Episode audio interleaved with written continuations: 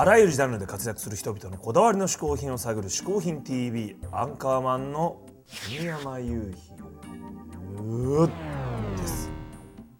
ここで解説しよう。嗜好品とは風味や味摂取時の心身の高揚感など味覚や収穫を楽しむために飲食される食品飲料や喫煙物のことである。この概念は日本で生まれたものであり日本独自の表現である。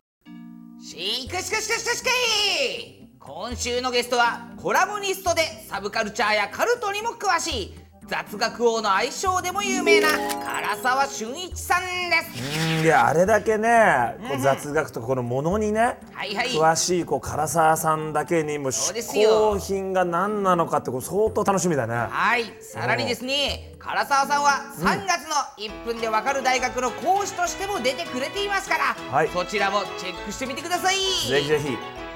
それでは唐沢さんお願いしますこんにちは、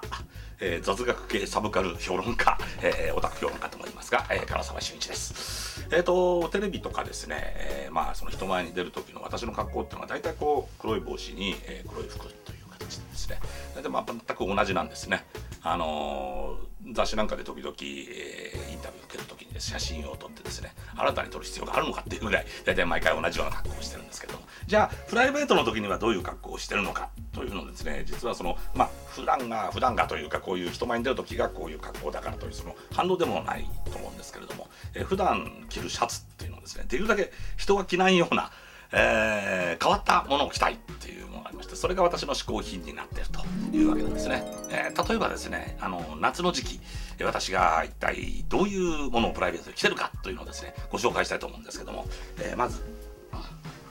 こういうふうな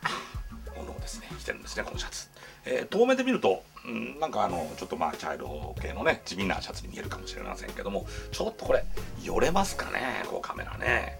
こう寄ってっていただきますとですねわかると思いますけどこれ全部ブルース・リーとかですね、えージャッキー・チェンとかですね、えーそういうあの香港のカンフー映画ですね。これのスチール写真のですね切り張り寄せ集め、えーあのパッチワークになってるという、そういうシャツなんですよ。えーでねこうちょっとマニアックなものがあるんで僕もこれね、えー、と全部で30何種類の、えー絵柄がですね組み合わさってるんですけどもね、えー、大体こうタイトルとかですねそういうものを調べました、えー唯一わからないのがこのなんかやたらに顔のでっかいおじさんが写ってるっていうねこれが一体何なのかギャグなのか、えーそうそうじゃなくて本当にこのおじさんの顔が大きいのかっていうこれ不明なんですけどもこれだけは唯一わからない、えーこれはですね日本で買いました。えっと、当時僕は渋谷に住んでて渋谷にあのサブカル通りって言われるですね坂の一角があってそこでこう海外のこういう変なあのシャツとかですねそういうものをこういったに扱ってるっていう店がねあったんですよ。えそれでね、まあ、大体こういうのって日本ではあまり、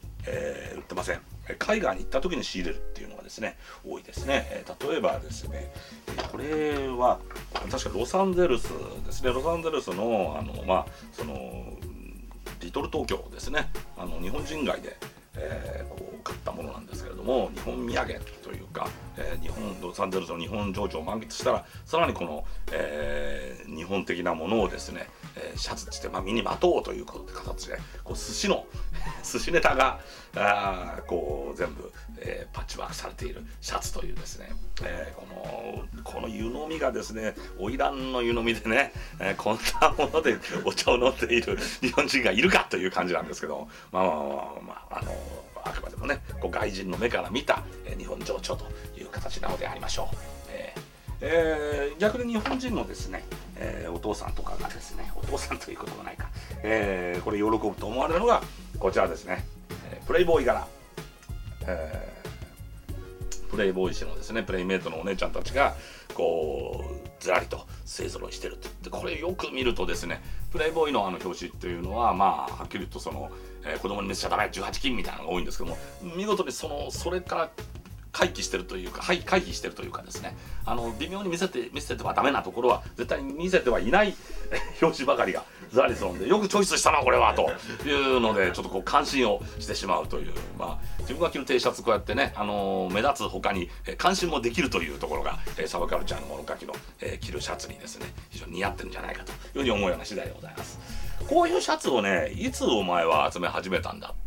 ですねあの聞かれると思うんですけども。これが今から20年ぐらい前にイギリスへ行きましてそこの飲みの市で買ったあの1枚のシャツですね、えちょっと高かったことを覚えてます。えっ、とその時僕サングラスをかけていたせいでああただ単に派手なシャツなんだなと思ってこう買ったんですけども帰国して日本に帰ってきてからよく見たらですねその模様というのがこれもですねちょっと分かりますか？この辺なんか分かりますね。あのアリが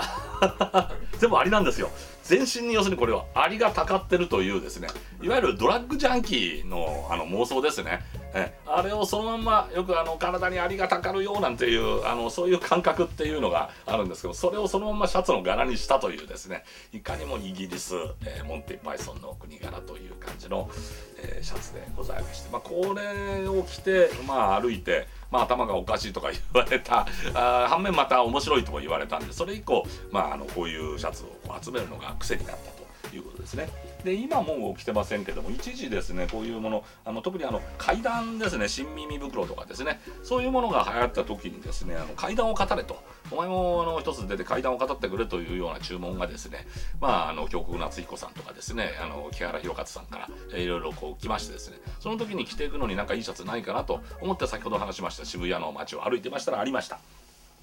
えこれでございますね。えーこう電子にこう漢字がこうずらっと書いてある。これ中国の千字文というですね、あのーまあ、あの漢字のそのお手本みたいなものを書いたものなんですけれども、まあ、どう考えてもこれをこういうふうに着ていくとあの耳なし法一 あれをこう思わせるということで、まあ、耳なし法一シャツというふうに、えー私は呼んでおります。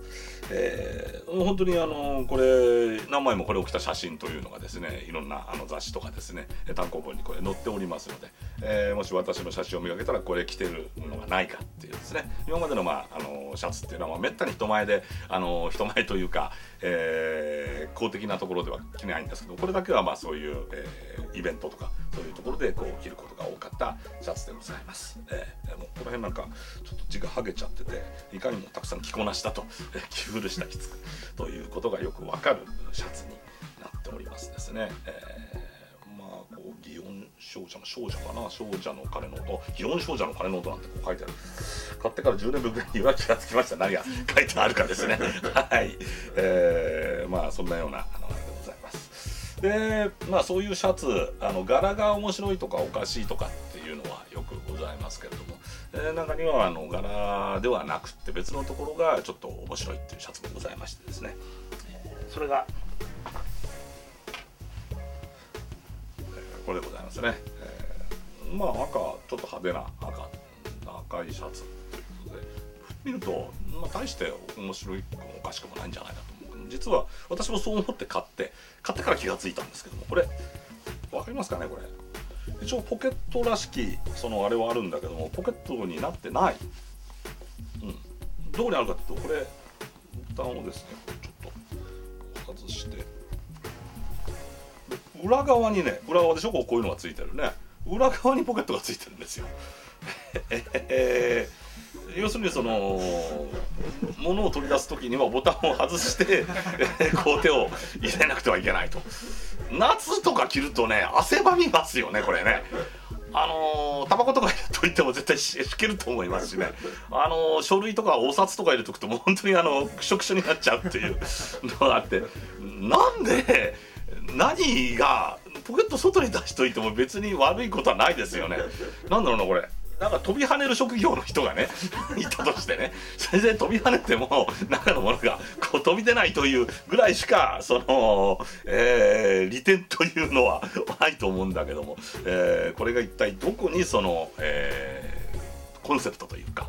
理由というかそれがあったのかということがさっぱりわからないというそういうシャツでございました、えーこういうものを、まあ、あの集めてきながら、えーまあ、自分のそのなんてうんでしょうかね。あのこういう普段黒いものしか着られないという鬱憤を晴らしているというわけでございます。私の嗜好品変なシャツでございました。